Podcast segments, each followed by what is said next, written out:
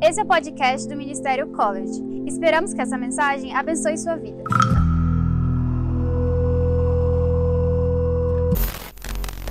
Então vamos pra, para a parte 2 da nossa série sobre lugar secreto. E hoje o tema da ministração, assim como a segunda frase que vem na camiseta, é pão. Putz, você tá bem, João. Você decorou a camiseta, né? Muito bem. Pão e vinho.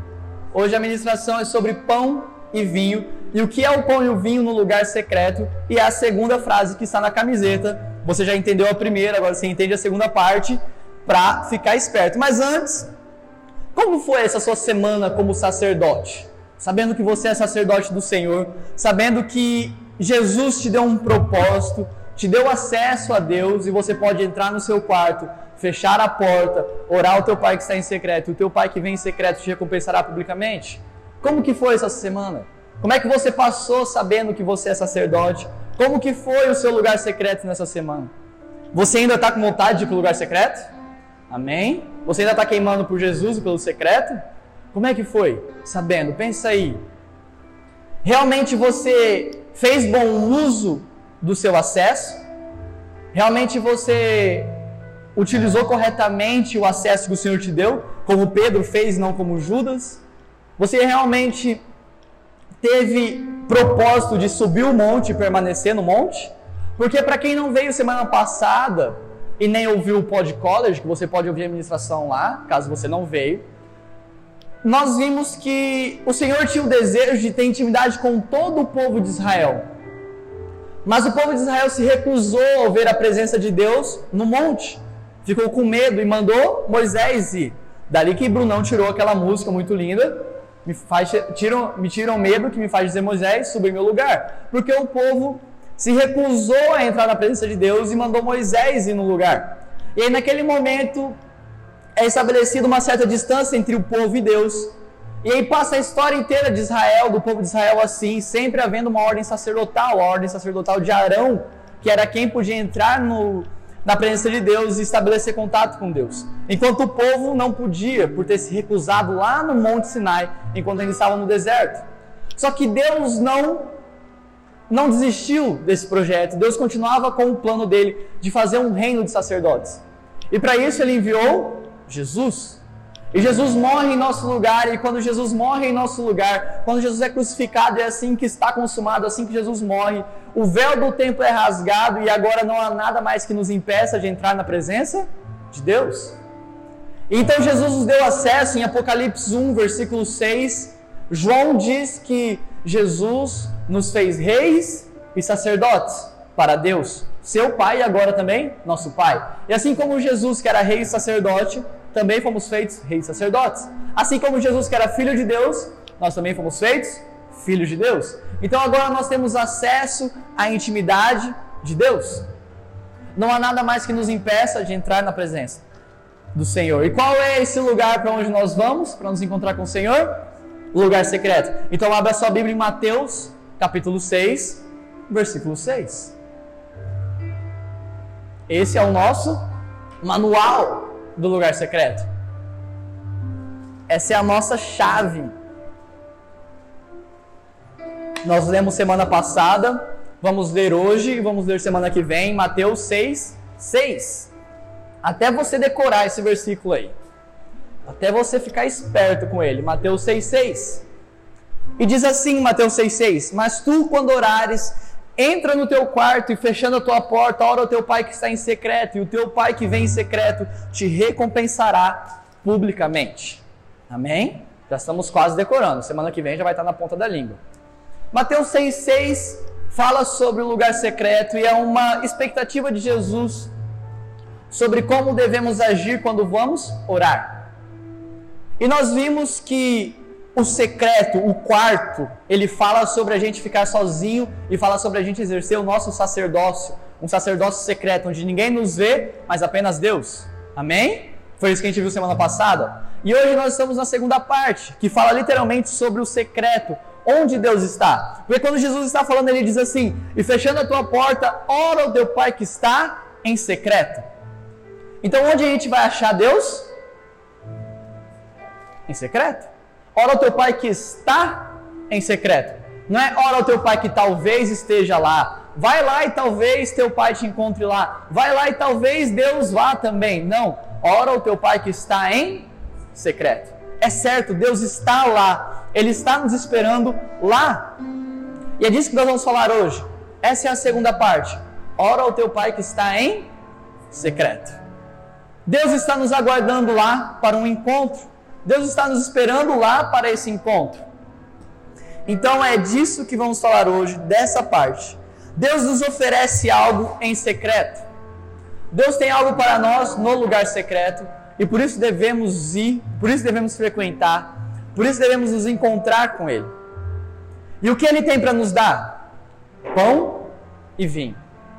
Ou seja, Deus prepara um banquete para a gente no lugar secreto. Lá tem pão e vinho para Ele nos entregar. Não há mistério nessa parte. Jesus é muito claro. Deus está em secreto. Nosso Pai está em secreto.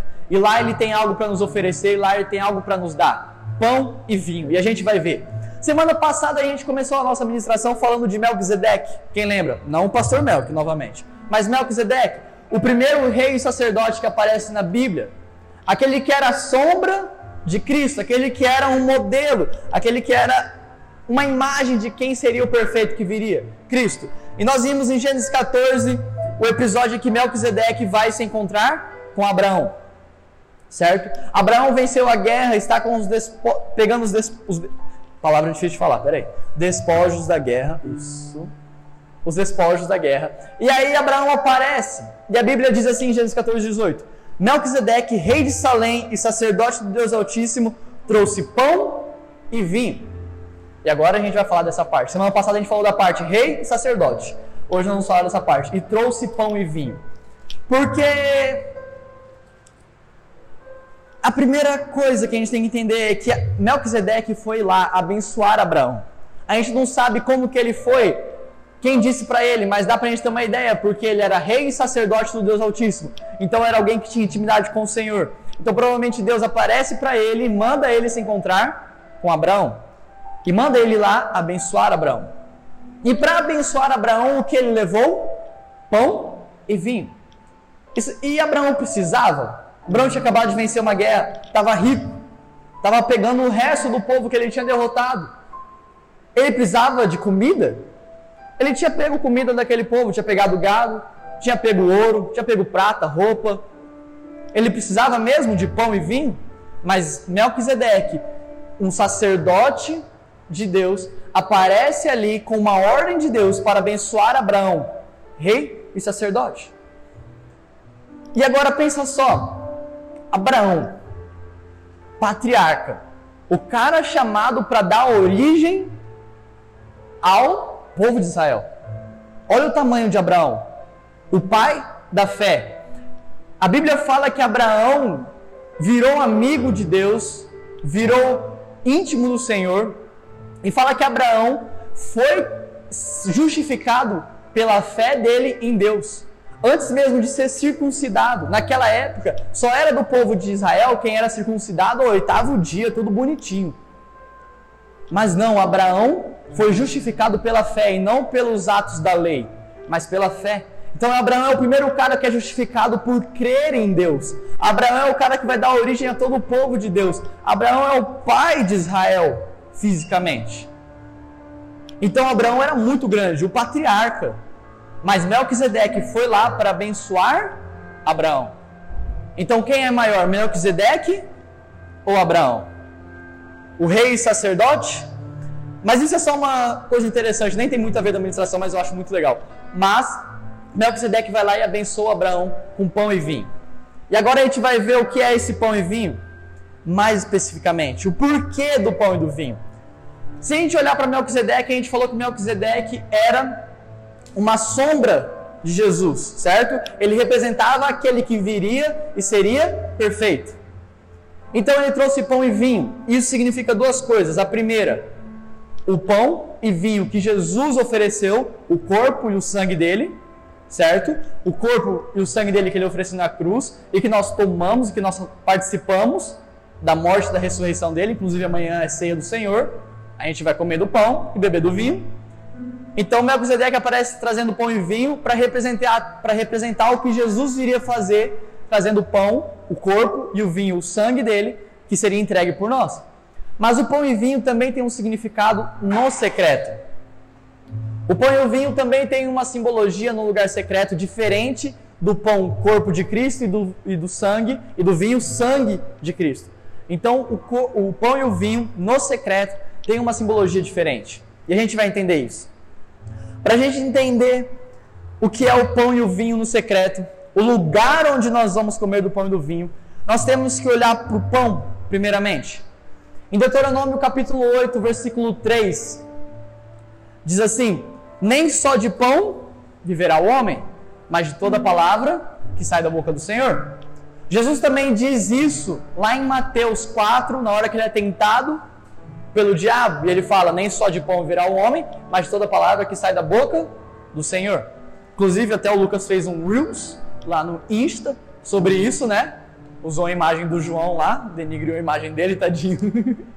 mas nem só de pão viverá o homem, mas de toda palavra que sai da boca do Senhor. A gente tem que olhar que há uma, há uma, há uma comparação entre pão e a palavra do Senhor. Olha só, nem só de pão viverá o homem, mas de toda palavra que sai da boca do Senhor. Então você não precisa só de pão, mas também da palavra que sai da boca do Senhor. Então há uma diferença entre pão e palavra de Deus. Há uma diferença entre o pão e a palavra que sai da boca do Senhor. Então aqui a comparação não vai, não vai, você não vai achar um versículo dizendo assim: o pão no lugar secreto é a palavra de Deus. Não, não tem isso. Mas pode observar com que é comparada a palavra de Deus?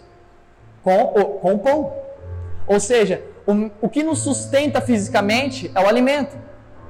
O que nos sustenta na nossa vida é o pão, o alimento. O pão a gente fala pão, mas qualquer alimento.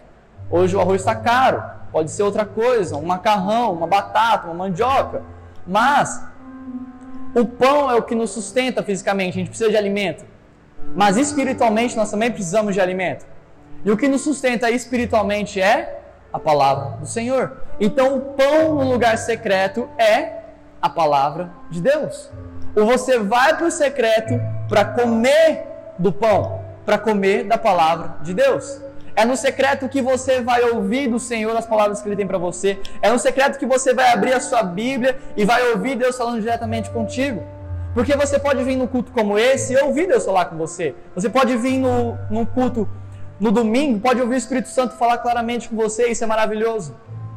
Só que pensa só, antes do Espírito Santo falar com você aqui, ele teve que falar comigo para eu vir falar com você. Então você está recebendo uma palavra do Espírito Santo, mas uma palavra que passou por mim antes para chegar para você, ou por quem estiver ministrando, seja uma ministração na internet, seja num culto, não importa. Só que no secreto você tem um lugar para ir e ouvir diretamente do Espírito Santo. Você tem um lugar para ir e ouvir diretamente de Deus, mas aí você pode estar se pensando, mas Gui, eu nunca ouvi Deus falar comigo. Isso aí para mim parece até história que o pessoal fala. Deus nunca falou comigo. Você tem que olhar para você e ver se você está realmente abrindo a sua Bíblia. Você quer ouvir Deus falar com você? Você quer que o Espírito Santo fale contigo? Abra a Bíblia. Não tem segredo. Leia a palavra de Deus. Se dedique. O secreto é o lugar para você comer pão. E o pão é a palavra de Deus. O pão é a Bíblia. Você quer ouvir o Senhor falar com você? Abra sua Bíblia. Você quer ouvir o Senhor falar com você? Se dedica um tempo. Agora é meu horário do lugar secreto. Eu vou abrir minha Bíblia, eu vou estudar esse livro, eu vou ler uma passagem, eu vou revisar o que foi ministrado no culto, mas eu quero ouvir o Espírito Santo falar comigo. Coma do pão.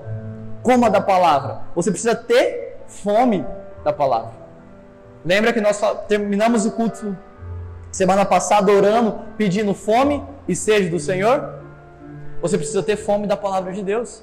Assim como você tem fome de pão, de comida, de alimento, você precisa ter fome da palavra.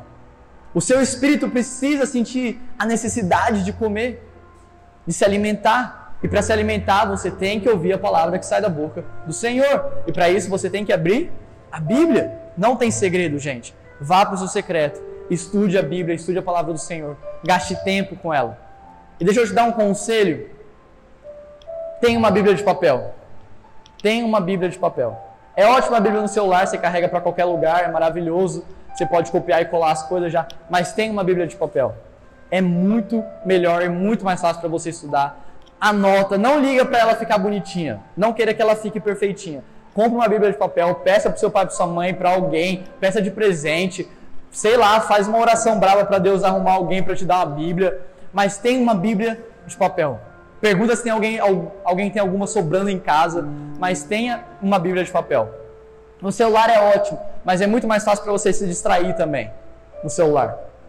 Se você está com o Wi-Fi ligado, com a internet ligada, qualquer notificação que chega, não tem como você não olhar, está na sua cara. Mas se você esteja lendo a Bíblia, a notificação vai chegar. Então, se dedique, compre uma Bíblia, ache uma Bíblia e risca ela, grifa, anota as coisas, cola, coloca mais marcador, grifa o que o Senhor está falando com você. Nossa, esse versículo falou comigo. Você anota, você grifa, você escreve. Não queira deixar a sua Bíblia a coisa mais bonitinha do mundo, mas deixe ela bem usada. Mas para isso você tem que ter uma Bíblia.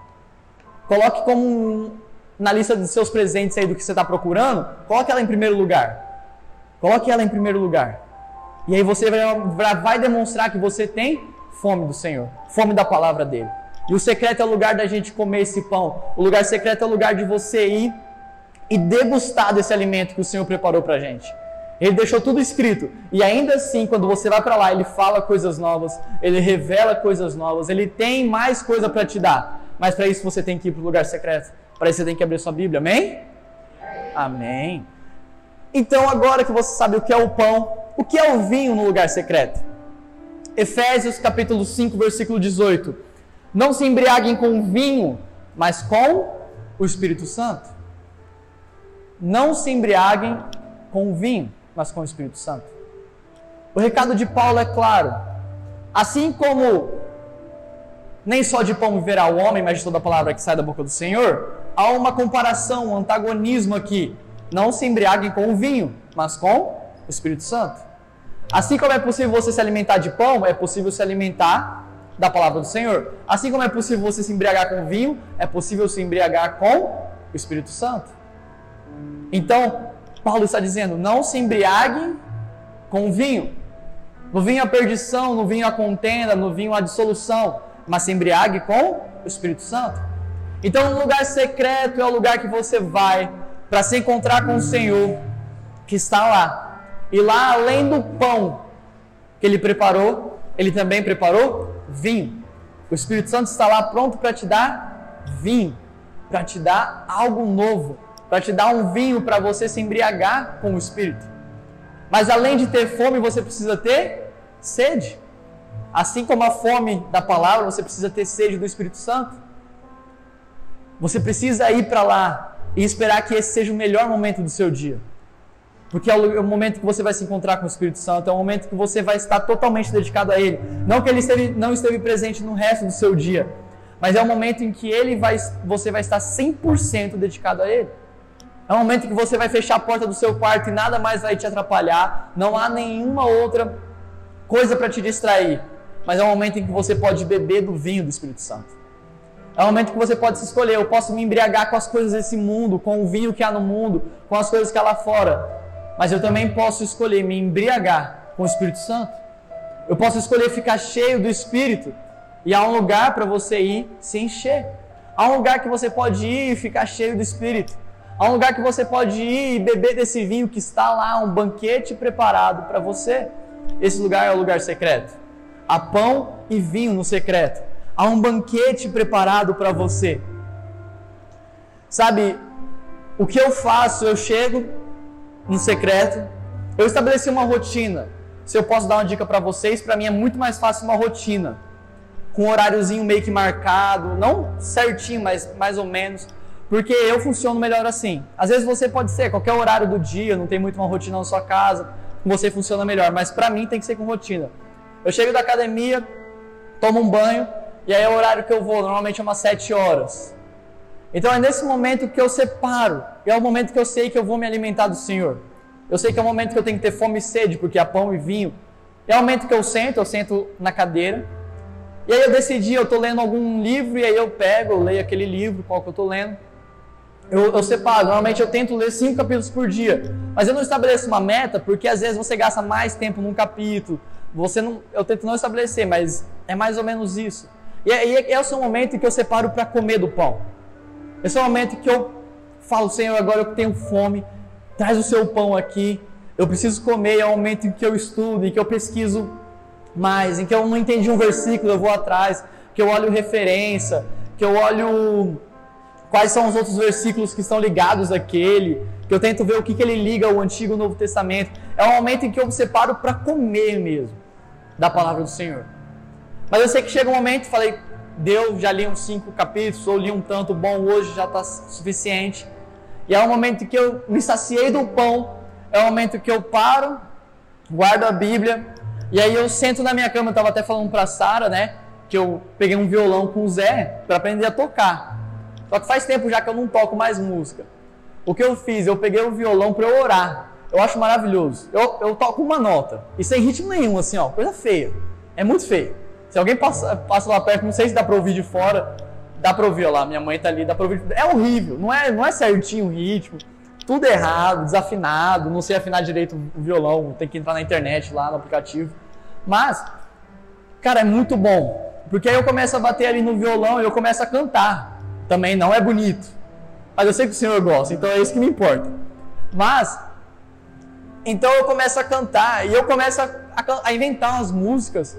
E é maravilhoso, eu começo a inventar as músicas, eu bato uma nota só, assim, ó, não tira a mão do lugar, fica só no dó, que dá dó de ver. Nossa, essa foi ruim. ah, foi boa, pô, vocês viram? Eu achei que ia ser pior. Mas aí eu bato ali o dózinho e fico tocando, cara. E ali eu vou. Eu começo a cantar, às vezes eu canto alguma música pronta. Só que fica pior, né? Porque aí você sabe como é que é o ritmo da música e você vê que tá tudo errado. Então eu invento uma música. Filho. Eu começo a cantar, às vezes eu começo a cantar sobre o que eu acabei de ler. Às vezes eu começo a cantar sobre algo que o Senhor falou para mim. Eu começo a cantar aquilo, para que seja verdade na minha vida, eu começo a adorar o Senhor. Aí depois, eu, aí depois cansa meu dedo já, que eu não sou músico, né? Então já cansa meu dedo, aí eu paro, eu vou orar, eu coloco alguém cantando de verdade também no celular para mim, para me ajudar. Mas aí é o momento em que eu vou me embriagar do Espírito Santo. Aí é o momento em que eu falo, Senhor, agora que eu comi do seu pão, eu quero beber do seu vinho. Agora que eu já ouvi o Senhor, que a sua palavra já, já, já me alimentou, agora é o momento que eu quero beber do seu vinho. Agora é o momento que eu quero ficar cheio do seu vinho, embriagado contigo, Espírito Santo. E aí é nesse momento que ele vem, cara. Às vezes eu leio coisas magníficas e ali ele já começa a falar comigo, ali eu já começo a chorar, mas normalmente não. Na hora que eu estou comendo o pão é bem de boa. Mas depois ali muda totalmente o ambiente daquele quarto. E o Senhor fala comigo. Às vezes eu tô, às vezes eu fico deitado no chão. Às vezes, às vezes são, algumas vezes são mais, outras são menos, mas algumas vezes eu fico deitado no chão lá. Aqui, o violão tá manchado. Eu não sabia que lágrima mancha, mas lágrima manchou o violão. Eu sei que eu acho que se eu der uma limpada no violão, vai melhorar. Mas manchou o violão a lágrima, assim, os lugares que ela caía. Mas é o momento em que o Espírito Santo vem e ele oferece o vinho dele. Porque tem vinho naquele lugar. Sabe, porque não é um talvez, não é uma expectativa, não é um se, se pá, não é um será que o Senhor está lá. Ele está lá e ele tem pão e vinho para entregar. Então não há mistério. Não há mistério é ir para o secreto, fechar a tua porta, orar ao teu pai que em secreto. E ele vai ter pão e vinho para te dar. E ele vai ter pão para te alimentar, vinho para te embriagar mesmo.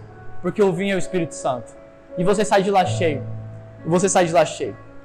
E agora. Ah, antes. Antes da gente ir para o finalzinho já. É por isso que o Senhor quer te levar para o secreto. Lembra? que eu falei semana passada que ele não te coloca publicamente nos lugares antes de você ter uma vida em secreto com ele. Ele não te coloca nos lugares para você refletir a imagem dele antes de você ter uma vida em secreto com ele, antes dele te ver em secreto. Por que, que ele quer te colocar em secreto? Por que, que ele precisa que você vá para o secreto? Não é porque ele, como eu falei, que ele não quer te recompensar, não é porque ele não quer que você apareça e mostre a face de Jesus, não é por causa disso. É porque ele tem algo para te entregar lá. Deus não é ruim, gente. Às vezes a gente fica com uma imagem que Deus é ruim e as coisas não acontecem na minha vida porque Deus é ruim. Não, Deus é bom. o tempo todo. Ele te leva para o secreto porque ele tem pão e vinho para te dar lá. Ele não quer que você vá para ter a recompensa pública antes que você coma do pão e do vinho que ele tem para te oferecer. Ele não quer que você saia por aí gritando nos telhados, como é a administração de semana que vem, antes que você coma do pão e do vinho. Ele não quer que você faça as coisas publicamente para ele antes que você fique com ele, comendo com ele. Olha esse convite do Senhor. Vá para o seu quarto, eu estou lá para comer com você. Está sendo chamado para um jantar, para um banquete. Não recuse o convite do Senhor. Não recuse o convite de Jesus. Não recuse. Pensa só você chamar alguém para comer na sua casa, você preparar o melhor pão, você preparar o melhor vinho, mas essa pessoa não aparecer. E depois de um tempo ela dá uma desculpa para você e você fala, ah, vamos amanhã, tá, tá livre? E ela fala, tô, mas amanhã ela não aparece de novo. E você remarca e ela não aparece de novo. Não recuse o convite do Senhor, porque é isso que a gente faz com Ele. Ele marca o jantar com a gente, Ele marca o momento, ele marca qual for o horário. Não precisa ser um jantar. Você pode fazer isso no café da manhã, você pode fazer isso no almoço, no lanchinho da tarde. Você pode fazer isso qualquer horário, o banquete está lá. Mas não recuse o banquete do Senhor. Não recuse. Para mim é melhor à noite, para você pode ser melhor de manhã, para você pode ser melhor em qualquer horário. Mas mais uma vez, você tem fome de pão quantas vezes no dia? De pão de alimento. Você come uma só no dia? Eu como seis vezes no dia. Minha mãe está ali para provar ali, ela sabe o sufoco que é. Eu como seis vezes no dia. Quantas vezes você come no dia? Pelo menos três, né? Se você não for esfomeado. Pelo menos três vezes você come no dia. E é algo que eu sei que eu tenho que mudar também. É algo que a gente tem que mudar. Quantas vezes a gente come do pão do Senhor por dia? Sabe quantas vezes a gente come do pão que ele tem para oferecer para a gente no dia? Fome física a gente tem de 3 em 3 horas, né? Mas e fome espiritual? Quanto tempo? De mês em mês? De sábado em sábado? De domingo em domingo? De dia em dia? De hora em hora? Isso é algo que nós temos que mudar ainda. Eu sei do que eu estou falando. Eu mesmo estou indo para o secreto uma vez no dia, eu sei o que eu tenho que fazer ainda. Eu tenho que aproveitar. É o momento da gente aproveitar. Eu não estou indo para a faculdade, eu não estou indo para o serviço.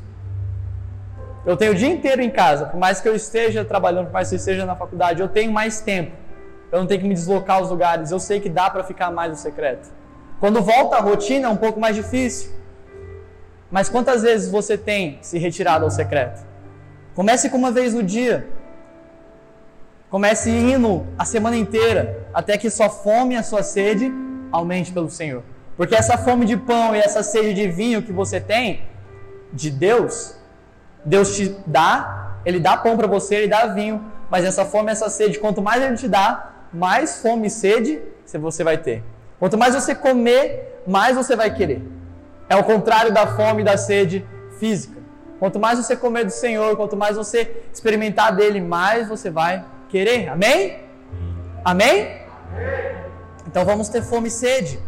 Só que agora, para finalizar, a gente precisa falar de um cara. Eu quero que vocês abram sua Bíblia no livro de Juízes, capítulo 6, versículo 11. Juízes. Que infelizmente não estão mais roubando para o Corinthians e a gente está perdendo os jogos.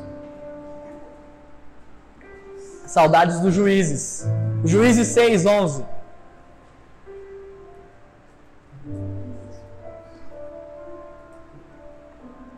Quem já ouviu falar de Gideão?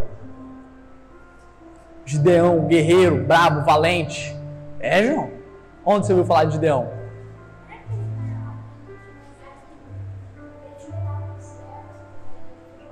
É esse cara mesmo. Gideão, o brabo. Juízes 6,11, amém? Diz assim: Então o anjo do Senhor veio e assentou-se debaixo do carvalho que está em Ofra que pertencia a Joás, e Gideão, seu filho, estava malhando trigo no lagar para o salvar dos midianitas. Vamos contextualizar a vida de Gideão. Gideão viveu na época dos juízes de Israel. Que época é essa? Logo depois que o povo entrou em Canaã, e depois que Josué morreu, Não se estabeleceu um líder fixo em Israel. Mas o povo, e consequentemente o povo, começou a pecar, começou a, a se distanciar de Deus. Porque o povo começou a se misturar com os outros povos que tinham em volta de Canaã. E eles acabavam caindo em idolatria, eles começavam a adorar outros deuses, fazer imagens. E aquela história bem comum do povo de Israel que se estende o tempo inteiro. E o povo começava a pecar. E uma frase bem comum em juízo que você vai ver é: E o povo fez o que era mal diante do Senhor. Normalmente o capítulo juízo começa assim, aí você já sabe, nossa, aí vem coisa ruim. E toda vez que o povo errava, Deus vinha com um julgamento, um jugo sobre eles. Normalmente um dos povos em volta conquistava Israel. Então Israel passava a ser escravo, servo daquele povo. E aquele povo que exercia um jugo. E aí o que Deus fazia? Levantava um juiz. E esse cara era um libertador de Israel. Entre eles, o mais famoso, Sansão. Sansão é um juiz de Israel. Um cara que liderou o povo ali para derrotar, no caso, os filisteus. Mas o, a história de juízes é essa: o povo errava, vinha o jugo, Deus levantava alguém, libertava o povo, o povo errava de novo. Aí começa, volta do início. E nesse caso aqui, os midianitas estavam exercendo um jugo sobre Israel. E Gideão é o personagem da nossa história. Ô Pico, acende aquela luz do fundo para mim, por favor. É que essa daqui na frente não acende mesmo, então acende a do fundo para mim que tá começando a ficar escuro. Mas aí, Gideão é o personagem da nossa história. Gideão estava em casa se escondendo dos midianitas. A versão que a gente leu é a ACF, da Bíblia que eu tenho em ACF. A versão da NVT diz assim: Então o anjo do Senhor veio e sentou-se debaixo do grande carvalho em Ofra, que pertencia a Joás. Gideão, filho de Joás, estava debulhando trigo no fundo de uma prensa de uvas, a fim de não ser descoberto pelos midianitas. Então a versão que diz, a ACF diz que ele estava lá para o salvar dos midianitas, enquanto a NVT diz que ele estava lá para não ser descoberto pelos midianitas. Então Gideão estava escondido. E aí Deus, Deus aparece para ele com um anjo, fala com ele, e aí ele vai lá e liberta o povo de Israel. Ele pega um exército bem grande, aí Deus manda diminuir, e no final Gideão com os 300 vai lá e vence o exército midianita. É a história de 300, tá? Antes do povo de Esparta aparecer, pensar em existir, Deus já tinha feito aquilo. Então o pessoal copiou Jesus. Mas deixa isso para lá agora. Mas Gideão estava onde? Fala que ele estava num carvalho que pertencia ao pai dele, debaixo de um carvalho, escondido dos midianitas. Porque nessa época, o que ele estava fazendo? Fala que ele estava com trigo, debulhando trigo. Ou seja, era época de colheita de trigo. Então, os midianitas faziam o que? Eles pegavam a galera que estava colhendo trigo, eles pegavam as plantações do povo de Israel. Esse era o jugo, além de serem escravos, além de serem servos, além de terem que servir a eles, eles roubavam a plantação do povo. Então Gideão se escondeu para que os midianitas não o achassem. E agora? Vem comigo, vamos pensar. Quando você brincava de esconde-esconde, lembra aí da sua infância remota, finge que você não, tá, não brinca mais. Se não, se não tiver um esconde-esconde por aí, você não brinca. Até parece que eu sei que eu brinco. Mas, você, no seu esconde-esconde, você chegava pro cara que ia bater a cara e falava assim, ô, oh, vamos esconder lá, ó. Você contava para ele? Ninguém faz isso. No máximo você levava um amigo seu junto, para vocês se esconderem juntos e depois correrem para bater. Você não contava para as pessoas onde era o seu esconderijo. Ou seja, um esconderijo é um lugar secreto. No esconderijo você não conta para todo mundo. O esconderijo é só seu. Se você contar o seu esconderijo, ele não é mais um esconderijo. Virou um lugar para todo mundo. Então Gideão estava no esconderijo, ou seja, Gideão estava no lugar secreto. Ele estava escondido dos midianitas, e para se esconder dos midianitas, ele tinha, ele tinha que ir para um lugar que os midianitas não conhecessem. E para que os midianitas não conhecessem, tinha que ser um lugar secreto. Então o primeiro ponto é: Gideão estava no lugar secreto. Agora, o que Gideão estava fazendo além de se esconder? A versão ACF diz que ele estava malhando trigo no lagar. Viu? Malhando. Malhar é de Jesus. A versão NVT diz: estava debulhando trigo no fundo de uma prensa de uvas. Gideão estava malhando o trigo no lagar, debulhando o trigo. Ele ia produzir pão. É isso que se faz com o trigo. Só que ele pegou o trigo e levou para onde? Para onde debulha o trigo? Ele pegou o trigo e falou assim: Vamos lá debulhar o trigo ali, onde debulha o trigo. Ele levou para um lagar ou para uma prensa de uvas. Deixa eu falar uma coisa: quando você. Lá em casa a gente faz muito disso. Minha mãe faz uma coxinha da asa de frango assim, maravilhosa. Meu Deus do céu. Coisa boa, né, amor? Nossa, meu Deus, é muito bom.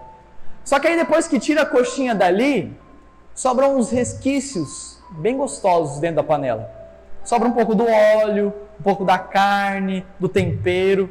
O que a gente faz lá em casa? A gente pega o arroz, joga dentro da panela que foi feita a asinha de frango. Agora vocês estão entendendo, né? Mexe o arroz ali e come aquele arroz. E aquele arroz maravilhoso pega o gosto daquele frango maravilhoso. E fica tudo maravilhoso. Você já fez isso na sua casa? Amém? Isso é de Deus, não é? Você pega o arroz, passa na panela. Isso é saudável, aleluia. Você pega, mexe ali na panela e aquilo ali sai com um gosto muito bom. Aquilo ali sai com um gosto incrível. Porque o arroz pegou o gosto que tinha no frango. O tempero do frango estava ali, o restinho do frango, óleo. Agora voltamos para Gideão. Deu fome aí?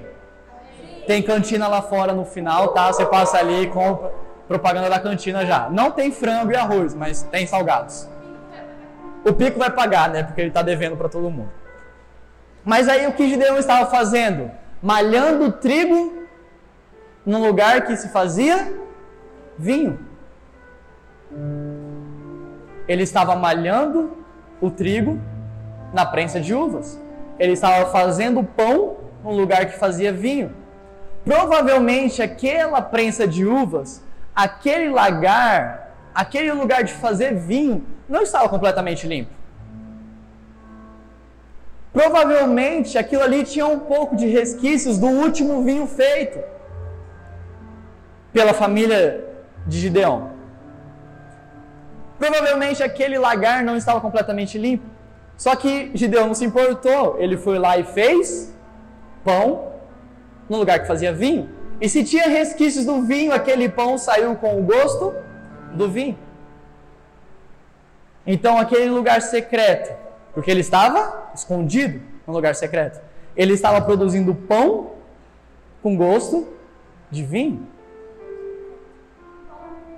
Então, você vai para o secreto para comer pão com gosto de vinho. O Senhor tem pão para te entregar da palavra, mas aí com o pão, ele tem vinho para te entregar. Uma coisa que eu oro quando eu começo a ler a minha Bíblia, quando eu começo, quando eu entro no lugar secreto, é Senhor, que haja pão e vinho, que haja pão com gosto de vinho nessa noite. Que eu coma da sua palavra, que eu mastigue, mas que venha o teu vinho também. E que essa palavra entre no meu coração, que essa palavra entre no meu espírito, não só com o pão, mas com o seu Espírito Santo, com o seu vinho entregando a mim. Porque, irmão, uma palavra lançada para você de qualquer jeito é uma coisa. Uma palavra com o Espírito é viva e eficaz. A palavra entregue com o Espírito Santo, a palavra depositada em você com o vinho do Espírito Santo te transforma, te traz vida e traz eficácia para a sua vida. Então, a palavra com gosto de vinho, a palavra com o Espírito, é o combo que a gente tem que querer. O pão com gosto de vinho.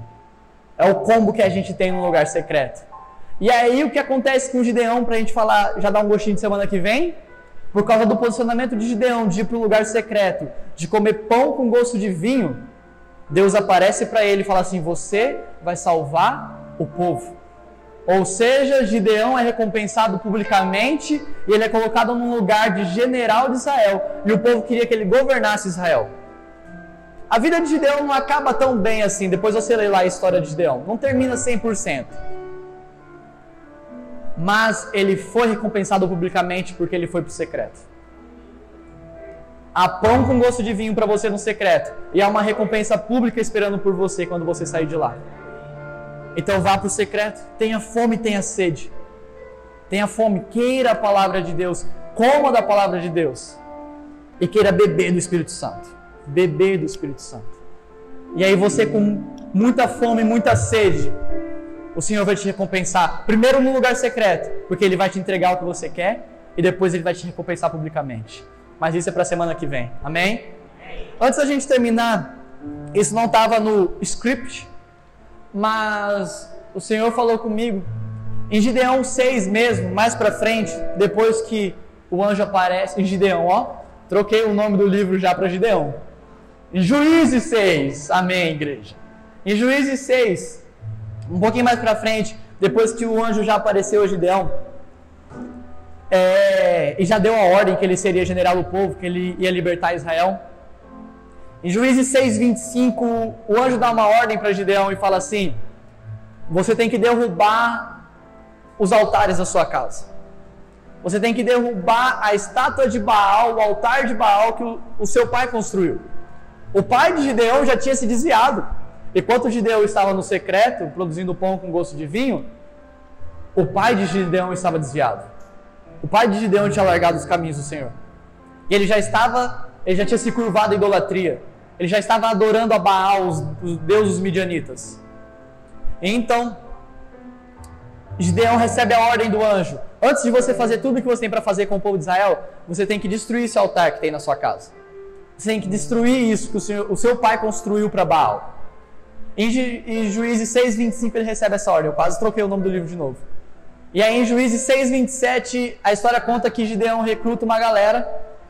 Já ele era bom nesse negócio de recrutar povo. Depois a gente vai ver isso semana que vem. Ele recruta uma galera, junta 10 caras ali, que eram da família dele, de servos da família dele, e fala assim: a gente tem que destruir esse altar aí porque o Senhor mandou.